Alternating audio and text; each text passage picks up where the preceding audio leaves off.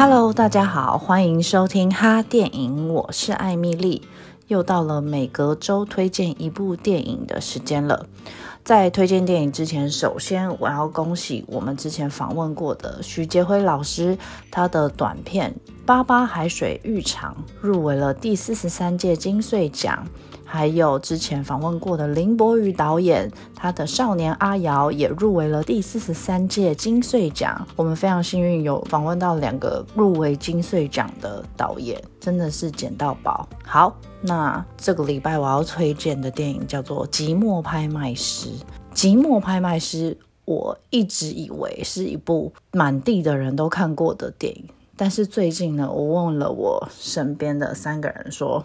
哎，你们有看过《寂寞拍卖师》吗？三个人都给我回答没有。我就想说，哈，怎么会没有？这部电影不是就跟那种什么抢救雷恩大兵一样，还是什么呃王牌冤家一样，全部的人都要看过吗？没有，其实王牌冤家我也是很晚才看到这部电影。好，那《寂寞拍卖师》跟《海上钢琴师》是同一个导演，难怪这么好看。那如果你没有看过《海上钢琴师》，请一定要去看，救命的好看！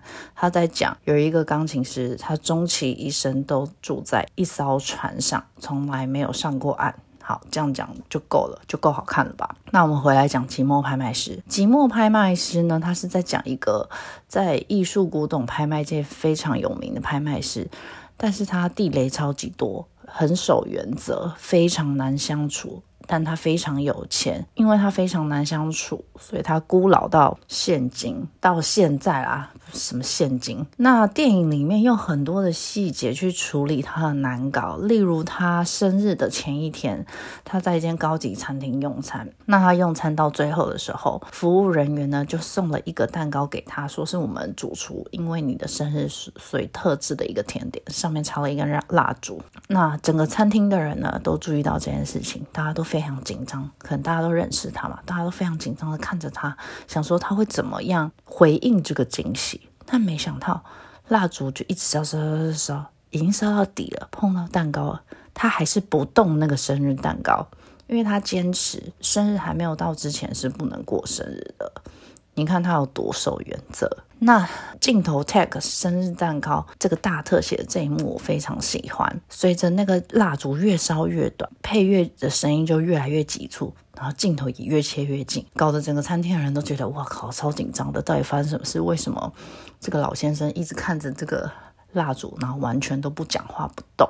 那还有其他的特征，像是他永远都是戴着手套，不用手去亲自触摸任何物品，拒绝跟人接触等等。然后他连讲电话都要用卫生纸包起来，隔着卫生纸这样听，他不想要直接耳朵接触到。然后在电影里面也用了很多的镜头停留在情侣或是夫妻身上，就好像是男主角的视角。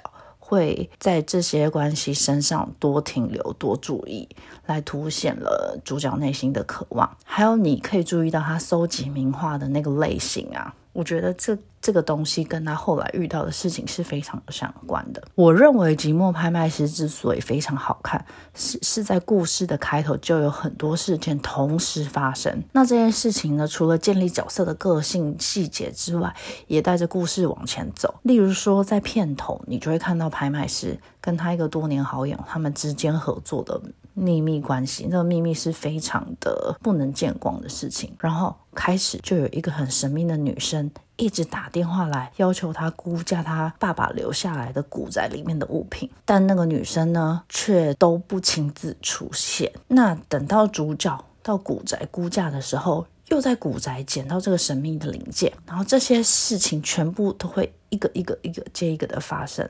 那到最后，他会告诉你这些事情会发生是有关联、有原因的。我觉得那些好看到不行的电影，都是因为它剧情的缜密够厚实。不会让故事单薄到只有一条线在推进，是很多条线同时在不同的时间发生，但是它往前走的时候会交在一起。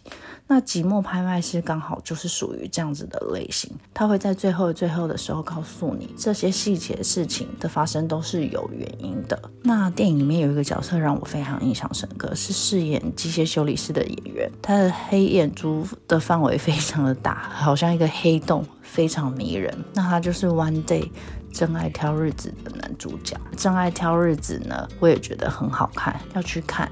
好，那这个礼拜的电影介绍就到这边，希望你们会喜欢。那我们下次再见，拜拜。